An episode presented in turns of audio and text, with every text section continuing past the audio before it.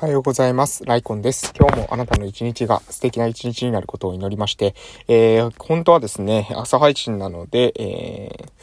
えっと、書籍からお届けしたかったんですけれども、今日はね、何日か分のですね、えー、日々の記録をですね、まとめて撮ろうかと思うので、おそらくね、書籍紹介の時間はなくなりそうだなというふうに思っております。えー、現在ですね、2022年の5月の31日、5月のね、最後の日なんですけれども、えー、ま近況報告をですね、ずっと撮ってなかったかなと思うので、5月の27日金曜日からですね、近況報告をね、していこうかなというふうに思っております。は、2022年の5月の27日金曜日、この日はですね、午前中、まさまあ、まずは朝の挨拶運動からいつも通り始まりまして、その後ですね、えー、私たちの地域のですね、介護予防事業の方で、えー、がありました。午前中は、えー、ありまして、で、午後にですね、え、午後に、え、オンライン研修ですね、オンライン研修の、え、方を、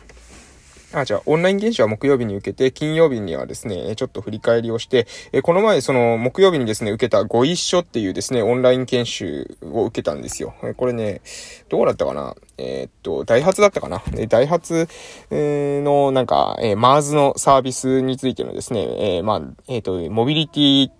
アザサービスですかね。えー、そして、まあ、それと、あの、福祉をですね、掛け合わせたような、えー、そういったご一緒っていう、えー、サービスの話をですね、えオンライン研修で、え受けたんですけれども、その中で、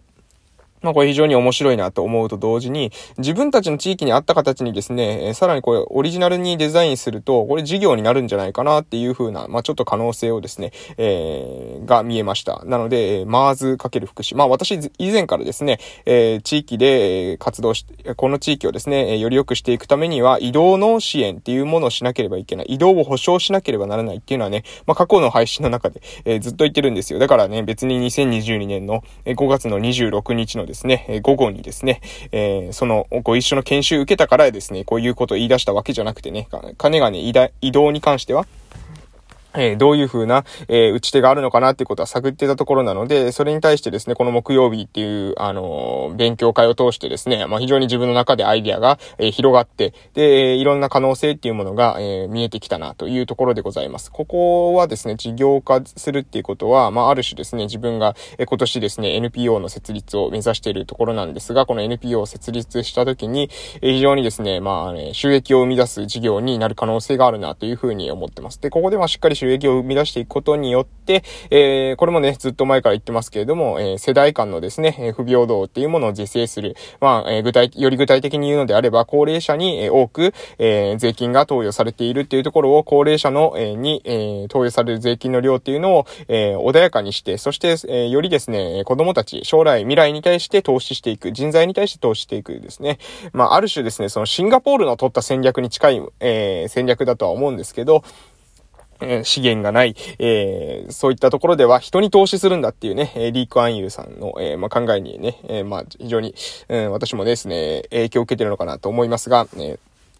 そこをですね、徹底して、いくための、え、まあ、種銭の作り方っていうかですね、資金の作り方ですね、えー、っていうのに、まあ、このモビリティアズアサービス、あえー、マーズは非常にですね、いいんじゃないかなっていうふうに感じたところでございます。えー、で、え、それが27日ですね。で、28、29に関してはですね、地域で、え地域で、えー、栗市一ちゃん座談会って言ってですね、私たちの、え地域の、その地域共生の事業ですね、えー、私は今、えーえー、協力隊として、え、地域に来ているわけなんですけれども、その協力隊のパートナーの行政の方がですね、え、メインで、えー、手掛けられている地域共生事業なんですけれども、その事業の中で、え、私たちの村にはですね、4つの、えー、校区がありますので、中学校区っていうんですかね。まあ、小学校も中学校も一緒に4つ校区があるんで、まあ、小学校区でも中学校区でもいいんですけれども、その航空ごとに、それぞれ、まあ、座談会を開いて、で、地域の人と、まずは、話しやすい関係づくりをする。話しやすい空気づくり、話しやすい雰囲気づくりをするっていうことをですね、取り組みました。それをして、えで、28の午前午後、29の午前午後でですね、計4つの、航空をそれぞれ回ったわけなんですけども、まあ、そこも通してですね、あ、地域色が結構あるなというか、地域色というか、航空色ですかね。航空によっては、まあ、様々な意見が出る校区もあれば、逆にですね、もう全く出ない意見が出ないところもある。そして、参加している人に関しても、住民が多く参加しているところもあれば、そうではなくて、そのある種地域の役職者っていうんですかね、区長さんとか民生委員さんとかだけが、参加している校区もあるというような状況でした。なので、そこを見ながら、まあ、その時に、まあ、イベントがあったりっていうのもあったんですけどね、他の行事とかですね、部活動とか大会とかと被ってたみたいなところも、あの、話を聞いたので、一概に、この前の結果だけが、すべての校区の、え状況をそのまま反映しているというふうには言えないかもしれませんが、まあ、一指標にはなるかなというふうに、えー、思ったところでございます。まあ、この航空ごとのですね、特性というのも見極めながら、えー、自分がですね、今年、まあ、事業を仕掛けていくっていう時には、どこからスタートしていくのがより効果的なのかっていうのを、その地域カラーを見ながらですね、えー、どこで、え提供するのか。まあ、よく、え私もですね、過去の配信でも言ってるかと思いますが、え天の時、え地の利、そして人の輪っていう、これ天地人っていうですね、えー、これ誰の格言だったのかちょっと忘れましたけれども、天の時っていうのはまタイミングだと。で、えー、地の利っていうのは、えー、その環境ですね。どういった外部環境なのか。えそして人っていうの、え人の輪っていうのは、ええ人とのですね、つながりですね。えそれにおける天の時っていうのは、まあ私はですね、まさしく今ですね、始めるべき良いタイミングなんじゃないかなと思います。コロナが、えやや収束してきて、ちょ、ちょっとずつ解放していこうと思ったんだけれども、意外とですね、このコロナのダメージが大きくて、え地域コミュニティ、え地域文化っていうものには結構ですね、え大きな、えダメージを負っている。えここから回復していくっていうこのタイミングで、え事業をスタートするっていうのは、この天の時としては、まあ、マリといいタイミングなんじゃないかなと思ってます。えで、続きまして、地のりですね。これは地域カラーだというふうに言い換えることもできるんじゃないかなと思います。えー、どの校区から始めるのか、どの集落から始めるのかっていうところで地の利を、えしっかりと制していくということですね。そして、え、人の輪、人とのつながりです。あとはその地の利、え、この地域特性は非常にいいな。この地域の、えー住民さんは前向きだなっていうふうには思っていたとしても、そこにですね、自分と、えー、その地域とのですね、つながりがなければですね、これはやっぱり実現していくことは難しいんですよね。えー、そこで、えー、自分と、え信頼関係を持ってですね、え組んでくれる、えパートナーさんがいるところだったとかですね、えそういったところを中心に、え自分たちの事業展開っていうのを考えていければというふうに思っているわけでございます。なので、天の時、え地の利、人の輪、えここをしっかりとですね、意識した上で、え事業をですね、考えていけたらなといういうふうに思うところでございます。